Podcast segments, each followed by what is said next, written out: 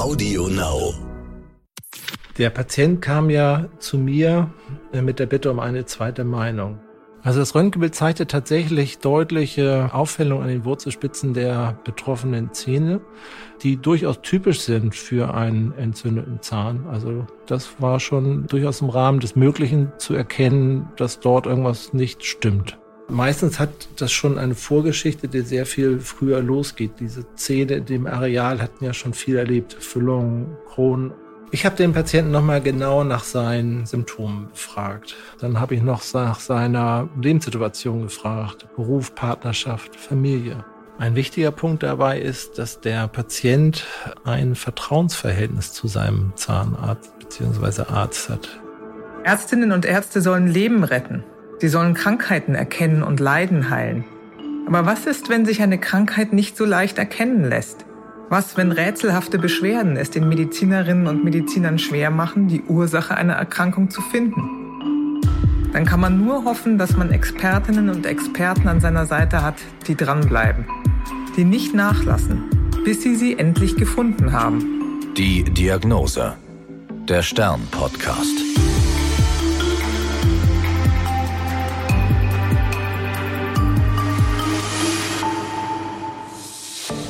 Ich bin Annika Geißler, Ärztin und Redakteurin und beim Stern für die Rubrik Die Diagnose verantwortlich. Hier erzählen Medizinerinnen und Mediziner von ihren ungewöhnlichsten Fällen. Mein heutiger Gesprächspartner ist Dr. Nils Mühlenbeck. Er ist Zahnarzt und führt zusammen mit seinem Bruder seit 30 Jahren eine Praxis in Hamburg. Wir sprechen heute über einen Mann, der bereits wegen Schmerzen bei einem anderen Zahnarzt war, aber von Nils Mühlenbeck eine zweite Meinung hören wollte. Er fühlte sich unwohl, abgeschlagen, litt unter Zahnschmerzen im Unterkiefer rechts. Ähm, er hatte seinen Zahnarzt in der Nähe aufgesucht, der ein Röntgenbild angefertigt hatte, eine Übersichtsaufnahme und hatte auf dieser Übersichtsaufnahme an den Wurzelspitzen Aufhellungen entdeckt, ein Hinweis für einen entzündlichen Prozess. Der Kollege hatte daraufhin äh, ein Beratungsgespräch geführt und dem Patienten ähm, angeraten, die entzündeten Zähne ziehen zu lassen und durch Implantate zu ersetzen da er selbst keine guten Erfahrungen mit Wurzelkanalbehandlung gemacht hatte. Hm. Muss man sagen, der Patient, den kannten Sie ja schon längere Zeit, aber der war nicht mehr so oft bei Ihnen. Der war zu dem Zeitpunkt schon zehn Jahre bei mir Patient, war aber bedingt durch einen Umzug nur noch unregelmäßig in Hamburg und äh, besuchte mich dann jetzt mit einer weiteren Anreise zu diesem Gespräch. War Mitte 50. Wir hatten in den ersten Jahren eine umfangreiche Sanierung bei ihm durchgeführt, wo letztendlich alle Disziplinen zum Ansatz kamen. Austausch alter Amalgamfüllung, Ersatz defekter Kronen, endodontische Behandlung, sogar Implantate haben wir durchgeführt. Mhm. Gut, dann muss man sagen, ähm, ihm war nun geraten worden, die Zähne ziehen zu lassen und Implantate einsetzen zu lassen. Nun kam er zu Ihnen und wollte nochmal horchen, wie Sie das sehen. Ja, ich habe mir dann erstmal den Patienten nochmal genauer angeguckt, wie wir das üblicherweise machen. Lupenbrille, viel Licht mit Sonne und Spiegel, die Zähne genau untersucht, äh, Vitalitätsproben mit dem, also geguckt, ob die Zähne auf Kälte reagieren. Das taten sie. Perkussionsprobe durchgeführt, also auf die Zähne geklopft, um zu gucken, ob es irgendwelche Schmerzsensationen gibt. Insgesamt war das Gebiss sehr gepflegt und äh, auch das Zahnfleisch war entzündungsfrei. Daraufhin habe ich mir dann noch das Röntgenbild, das mitgebrachte, mit den älteren Aufnahmen, die bei mir in der Praxis vorhanden waren, verglichen. Mhm. Und was haben Sie denn auf dem neuen Röntgenbild gesehen? Also das Röntgenbild zeigte tatsächlich deutliche Auffällungen an den Wurzelspitzen der betroffenen Zähne die durchaus typisch sind für einen entzündeten Zahn. Also das war schon durchaus im Rahmen des Möglichen zu erkennen, dass dort irgendwas nicht stimmt. Sie haben also diese Aufhellungen gesehen in den neuen Röntgenaufnahmen. Können Sie da vielleicht einen kleinen Exkurs machen? Was passiert denn da am Zahn? Warum sieht das so aufgehellt aus, wenn da was entzündet oder nicht in Ordnung ist? Also der Zahn hat im Inneren ja einen Hohlraum, der mit Gewebe gefüllt ist, die Pulpa, der Nerv. Und wenn dieser zugrunde geht, auch von Grund von Bakterien, meistens Karies oder aber auch durch Risse oder Trauma, dann können Keime entlang dieses Wurzelkanals in die Tiefe wandern, in die Mitte des Knochens und dort für eine Entzündung sorgen, die dann damit verbunden ist, dass Knochen sich auflöst und das wiederum kann man im Röntgenbild darstellen. Mhm.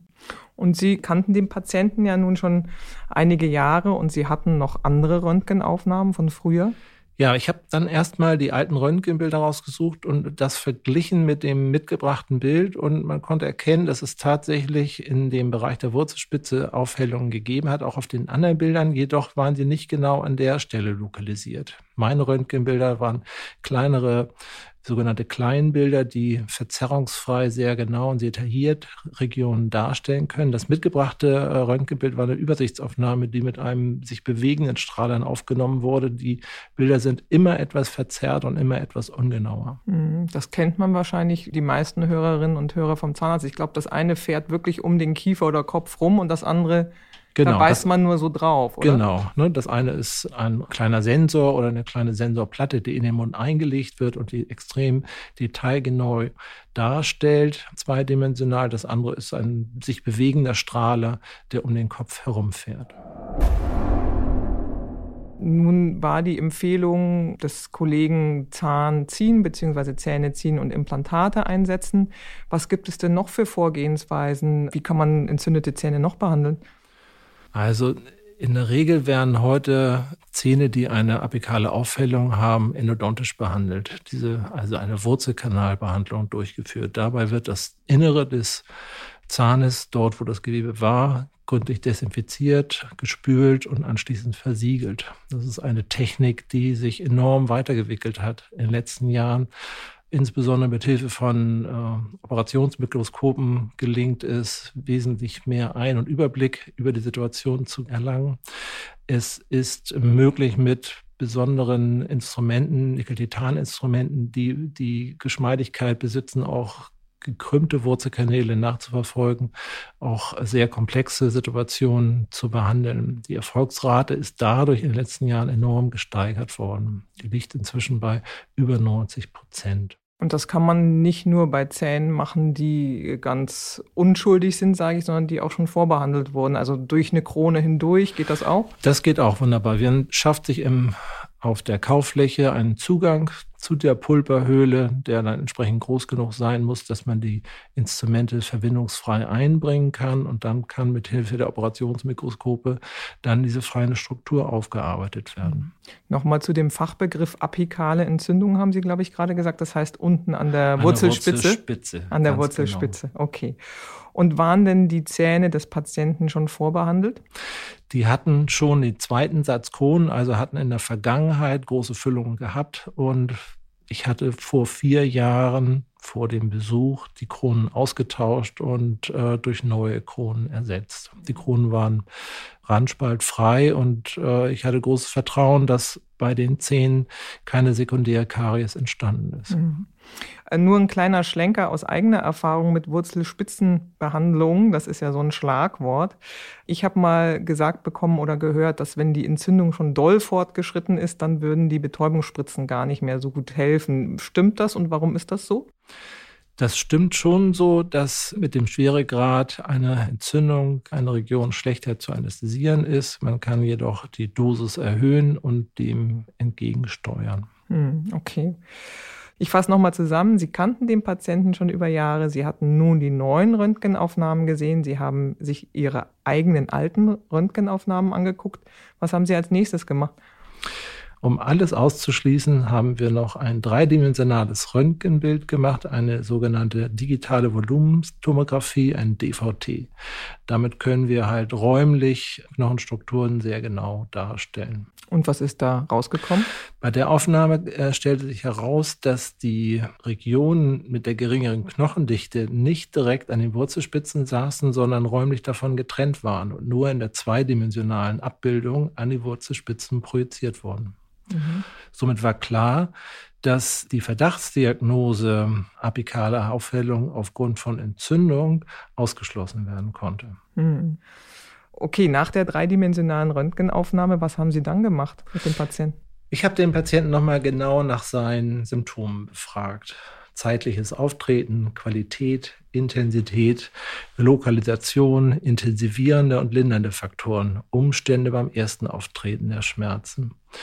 ob er seine Schmerzen steigern konnte, seit wann er diese Abgeschlagenheit empfunden hat. Dann habe ich noch nach seiner Lebenssituation gefragt, Beruf, Partnerschaft, Familie.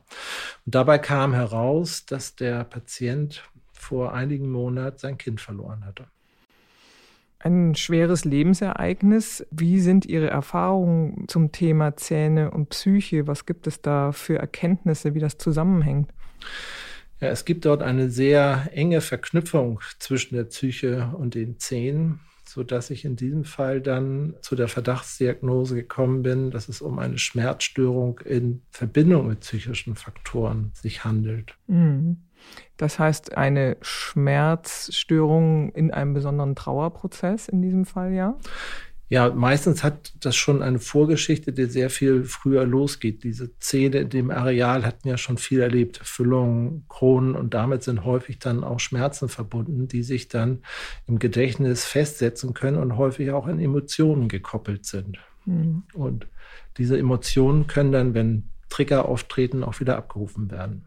Weiß man denn was über die Häufigkeit von diesem Zusammenhang? Wie häufig werden Zahnschmerzen durch seelische, psychische Belastungen ausgelöst? Gibt es da Erkenntnisse? Also die Zahnärzte werden von der Allgemeinbevölkerung zu 70 Prozent einmal im Jahr besucht. Also wir spiegeln, anders als in Facharztpraxen, schon die allgemeine Bevölkerung wieder. Der Anteil an psychosomatischen Erkrankungen in Allgemeinmedizin liegt bei 30 bis 35 Prozent. In der Zahnmedizin geht man davon aus, dass fast jeder fünfte Patient, also 20 Prozent der Patienten, zumindest psychosomatisch beeinflusste Beschwerden mitbringen. Nochmal zu den Zusammenhängen. Sie haben gesagt, ähm, die Zähne hatten ja schon einiges miterlebt und dass sie auch, ähm, dass der Mensch ja ein Schmerzgedächtnis hat, äh, was dann getriggert wird. Ähm, es gibt einen berühmten Spruch zum Thema Psyche und Zähne. Wie lautet der? An jedem Zahn hängt ein ganzer Mensch, hatte Paracelsus schon gesagt. Aber auch Aristoteles hat dort schon sehr enge Zusammenhänge zwischen Körper und Seele beobachtet. Also das Wissen um den Zusammenhang stammt schon aus der Antike. Hm. Wie sind Sie weiter vorgegangen bei dem Patienten? Sie hatten nun nach den Lebensumständen gefragt und dieses traurige Ereignis erfahren. Was haben Sie als nächstes gemacht? Wie, wie haben Sie gesprochen mit dem Mann? Der Patient kam ja zu mir äh, mit der Bitte um eine zweite Meinung. Grundsätzlich ist es ja so, dass Patienten, die die Zahnarztpraxis aufsuchen, in erster Linie entweder Prophylaxe-Maßnahmen abfragen oder eine körperliche Therapie abverlangen. Also, dass wir auf Schmerzen, Entzündungen, Störungen mit unserem Werkzeugkasten, Sonde, Bohrer, Zange, Nadel und Faden reagieren.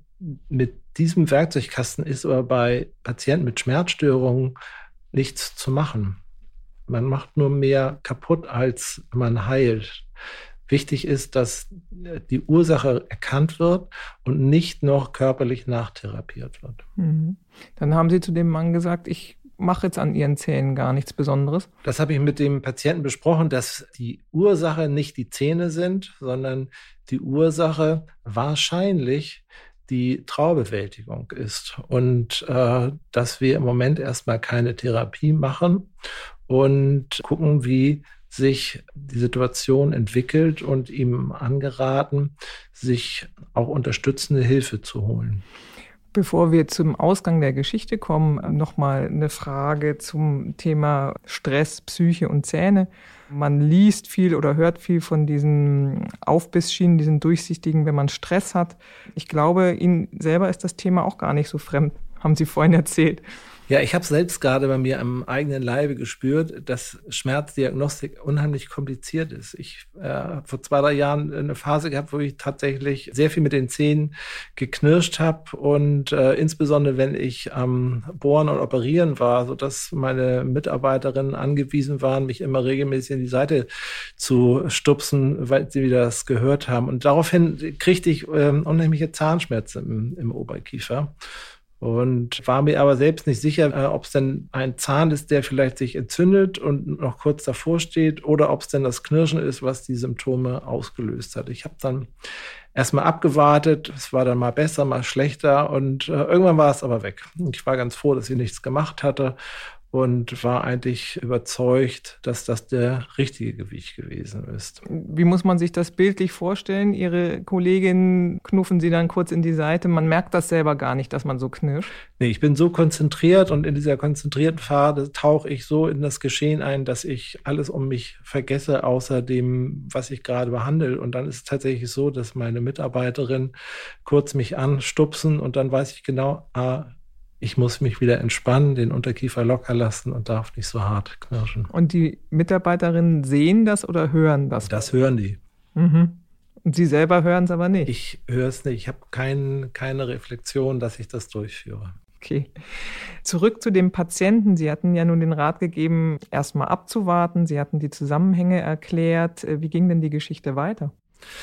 Ja, der Patient kam erst drei Jahre später wieder zu mir in die Praxis und äh, ich eigentlich zu einer normalen Untersuchung und ich habe das Thema nochmal angesprochen, wie es denn weitergegangen ist und er hatte es gar nicht mehr so im Hinterkopf und berichtete dann aber, dass die Probleme sich sehr schnell verflüchtigt hätten und er froh war, dass wir in dem Moment keine Therapie durchgeführt haben.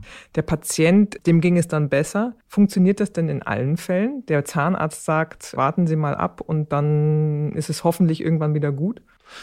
Ein wichtiger Punkt dabei ist, dass der Patient ein Vertrauensverhältnis zu seinem Zahnarzt beziehungsweise Arzt hat. Ich hatte hier den Vorteil, dass wir ja schon über zehn Jahre eine Beziehung hatten und äh, er bei mir eine umfassende Sanierung bekommen hatte, wir viele Stunden miteinander verbracht und auch Erfolgserlebnisse miteinander erleben konnten. Und insofern hat der Patient mir bei der Diagnose vertraut und das auch für sich angenommen, dass es einen Unterschied gibt zwischen dem Schmerzgeschehen im Gehirn und der Wahrnehmung und der Tatsache, was körperlich passiert. Mhm. Das muss ja nicht in allen Fällen so gut funktionieren wie in diesem Fall. Wenn das Vertrauensverhältnis nicht besteht, was passiert dann? Ja, wenn das Vertrauensverhältnis nicht besteht, dann kommt es häufig dazu, dass die Patienten mehrere Ärzte nacheinander aufsuchen mit der Hoffnung, endlich einen zu finden, der ihnen den Schmerz körperlich nimmt und durch eine somatische Behandlung endlich helfen kann. Das führt aber in dem Moment, wo dieser Wunsch nicht sofort erfüllt wird, dann nicht zu einem Vertrauen und so dass dann ein Dr. Hopping entstehen kann, wo immer wieder neue Therapieansätze gesucht werden was letztlich ja auch wieder Auswirkungen auf das Schmerzempfinden hat, wenn dann wirklich somatische Behandlungen am Zahn passieren? Genau, in dem Moment, wo somatische Behandlungen durchgeführt werden, verändert das nicht die Schmerzwahrnehmung, sondern verschlimmert es in der Regel noch sodass hinterher häufig dann auch Auseinandersetzungen zwischen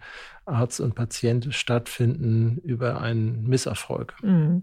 Kann man denn aus diesem Fall was ableiten, wenn man Zahnschmerzen hat? Die meisten denken ja, ich habe Karies oder da ist eine Entzündung, ich muss schnell was machen. Welchen Rat könnten Sie denn mitgeben?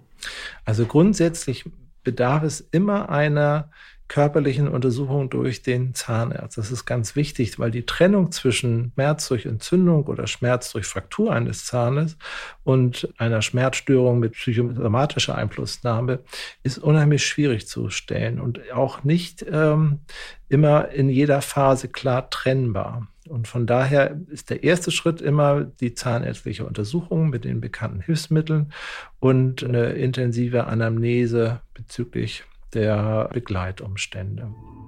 Das war die Diagnose. Ich bin Annika Geißler. Bleiben Sie gesund. Bis zum nächsten Mal. Die Diagnose. Der Stern-Podcast.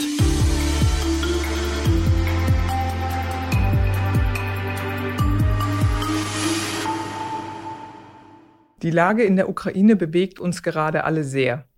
Wer helfen möchte, kann das mit der Stiftung Stern tun. Wir sind mit Organisationen und Initiativen vor Ort in direktem Kontakt. Mit ihren Spenden können wir so direkt und unbürokratisch dort helfen, wo die Hilfe am dringendsten gebraucht wird. Alle Informationen finden Sie auf stiftungsstern.de. Audio Now.